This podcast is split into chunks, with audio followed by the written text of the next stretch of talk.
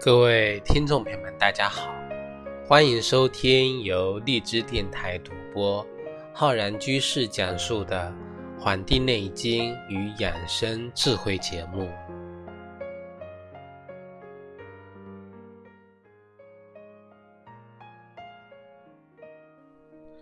大家如果想到要补肾啊，肯定会想到六味地黄丸。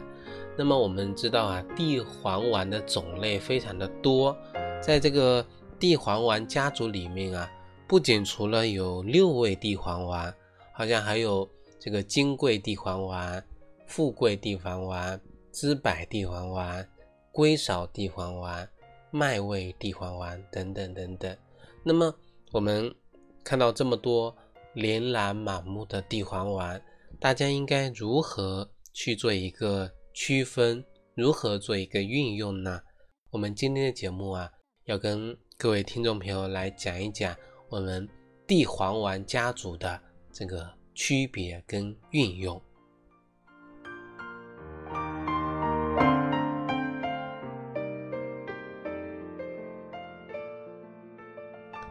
那么第一个要跟大家讲的呢，是我们的六味地黄丸啊，六味地黄丸呢。啊，它的组成啊，由这个熟地黄、山茱萸、山药、泽泻啊，还有牡丹皮跟茯苓组成。那么这几味呢，啊，是我们啊，宋朝有一本书叫《小儿药证直诀》啊，收录了这个方子。这本书呢，是当时啊非常著名的儿科医生叫。秦乙，他专门为孩子创制的一本这个书籍。那么其实啊，在这个张仲景《金匮要略》中啊，已经有这个八味丸的这个这味药，八味丸啊，那么去掉了其中包括的附子跟肉桂，那么就成了我们的六味地黄丸了。六味地黄丸，那么六味地黄丸呢？它这个整体啊是做什么作用呢？是补津液的作用。津液，那么这个药的药性啊，它的整体是偏凉性的啊。我们都说，嗯，这个地黄丸中啊，地黄丸家族老大哥的地位好像是六味地黄丸。可是呢，因为这味药啊飘这个药性偏凉，所以说已经不适合我们现代人来使用了。啊，我们这里讲补津液，其实它主要的呢，就是指的是我们可以被身体利用的一切的血、水、组织液，还有淋巴等这些东西。所以说，这个是六味地黄丸它起的作用啊。但是由于它这个药性偏凉，而人现在我们当代人啊，整体的这个体质呢，也是偏寒凉体质。啊，虚的体质偏多，所以说用六味地黄丸呢，显然有一些什么啊不合适了，不合适了。这是我们讲的六味地黄丸。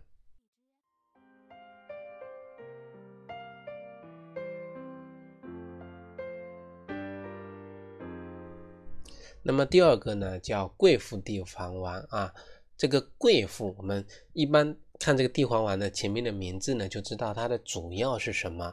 其实这个贵附地黄丸呢，是来自我们这个《金匮要略》中的肾气丸啊。这味药呢，主要的成分是由这个甘地黄、山药、山茱萸、茯苓、牡丹皮、泽泻、肉桂跟附子组成的。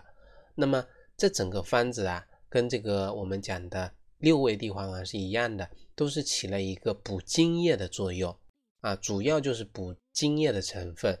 但是呢，因为我们说加了肉桂跟附子这两味温性的药，所以说它又使得这个本来跟六味地黄丸一样偏寒性的这个药性呢，得到了一个综合，起到了一个温补津液的这么一个效果。所以说，如果我们现代人啊，很多这种脾胃虚弱，啊，脾胃虚的人呢，这个用这个这个桂附地黄丸是非常适合的。所以说，我们桂附地黄丸呢，是适合我们现代人来补津液的一个良药，是个良药。但我们知道，我们的这个脾胃呢，它是负责收纳、腐熟、消化、吸收这一系列的过程的。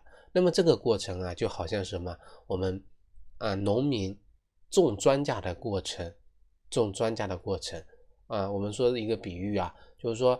种庄稼需要什么？需要水，需要阳光。而这个种庄稼离不开这个水跟阳光。我们有了水，有了食物，有了种子，但是呢，这个啊很冷，天气很冷，还没到这个时节，或者说到了时节之后呢，又出现了一系列的这个寒潮，那么我们的庄稼呢，可能就遭了殃了，遭了霜冻了，即使是。长成了之后呢，被霜冻，这个味道也是不好的。所以说，像这个肉桂、这个附子啊，它是温性的药物。这两味药就好像阳光一样啊，有了这两味阳光的药呢，就好就有好的这个收成啊，有的好的收成。我们说好的收成离不开好的天气，所以说拥有了这两味这个药物的组成，那么这个。这个桂附地黄丸呢，就能够起到温补津液的效果。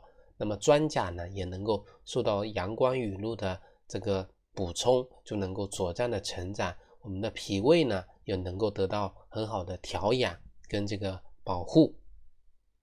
这是我们讲的第二个啊，第二个。那么第三味药，地黄丸里面的叫金匮肾气丸啊，金匮肾气丸。那么金匮肾气丸呢，是。源于我们的有一味以前的药叫寄生肾气丸，在我们桂附地黄丸的基础上啊，在原来的八味药中再加了牛膝跟车前子，那么将其中这个桂附地黄丸中的肉桂呢改成了桂枝，桂枝其实它的基本的立这个方的思想啊。跟贵妇地黄丸是一致的，是一致的，因为那个我们市面上比较容易买到，所以说我们啊比较推荐这一类的金匮肾气丸这位中成药，作为我们温补津液的这个必备良方良药来作为一个展示的，对吧？所以说金匮肾气丸呢，跟我们的贵妇地黄丸的立方思想是一样的，是一样的。这是我们讲的第三位地黄丸类家族的这个药，那么第四位叫做知柏地黄丸啊，那么知柏地黄丸呢是在这个六味地黄丸我们讲的第一味药的这个基础上呢，加了知母跟黄柏啊，所以叫知柏嘛，这个知就是知母，柏就是黄柏，那么知母黄柏它的作用是什么呀？清热，清热。然而这个道理呢，就像着了火需要用水来灭一样啊。怎么说呢？清热药啊，一切的很多的清热药啊，必然都会耗上人的津液啊。有热，有热，着火了，我们需要什么呀？要水来灭。津液就像水，所以说这个我们的。知柏，这个黄柏啊，知母黄柏，它们呢也有这个什么，这个补津液的这个作用。很多人啊出现的这种这个牙疼、牙龈的肿痛这些情况呢，可以暂时的服用这个知柏地黄丸，达到这个清热的这个作用。但是呢，清热药跟这个六味地黄丸一样啊。这个都是什么寒凉的药，而且知母黄柏还清热，所以说既清热，但是药物药性呢寒凉，容易伤我们的脾胃。那么最好呢能够结合什么我们的附子理中丸，附子理中丸呢起到一个温中健脾的效果。所以说我们出现这种要清热、牙龈肿痛、牙疼这些情况的时候呢，运用知柏地黄丸啊最好。跟什么配合呢？跟附子理中丸配合，因为附附子理中丸呢，能够起到一个温中健脾的一个作用。这是讲的这个第四个啊，知柏地黄丸，知柏地黄丸。那么还有一个叫麦味地黄丸，麦味地黄丸啊，在我们这个六味地黄丸的基础上呢，加了什么呀？麦跟味。麦是什么呢？麦是麦冬，味是什么呢？味是五味子啊，五味子。麦冬起的作用是润肺，五味子呢是敛肺止咳。所以说，麦冬啊跟五味子加进去之后啊，麦味地黄丸适合那些轻微的咳嗽、嗓子干痒这样情况的人来服用，来服用。这是我们讲的这个第五味，叫麦味地黄丸。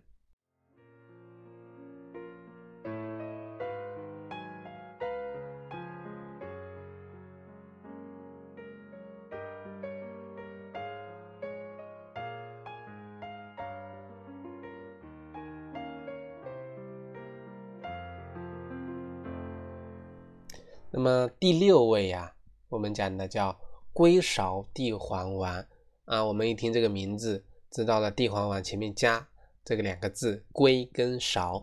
龟是什么呀？龟就是当归，芍就是白芍。所以说，这个龟芍地黄丸是在六味地黄丸的基础上加了当归跟白芍。当归起什么作用啊？有补血的作用，而且是直接补血。白芍呢是增加回血的能力，间接的起到了一种补血的作用。所以说，当归跟白芍配合啊组成的归芍地黄丸呢，适合那些眼睛干涩、血不足的情况啊，补血的作用。但是方中呢多是这种补津液的药，最好能够啊配合什么呀？配合这个附子理中黄一起来使用。所以说。这几类药啊，补津液的药，配合附子理中丸的药，能够起到一个呀温补脾胃，既不伤肾，也不伤脾胃啊，这样是一个非常好的一个效果。所以说搭配起来使用呢，能够起到一个事倍啊事半功倍的这么一个效果。好了，我们今天跟大家分享的这个。地黄丸家族的这几个成员呢，都跟大家介绍完了。感谢大家的学习啊！大家有更多的疑问呢，可以在我们的节目下方留言。那么欢迎大家能够订阅我们的微信公众号跟养生交流群。我在网易云课堂开播了中医基础理论跟中医诊断学的课程，也欢迎大家呢能够前去学习。咱们下期再会。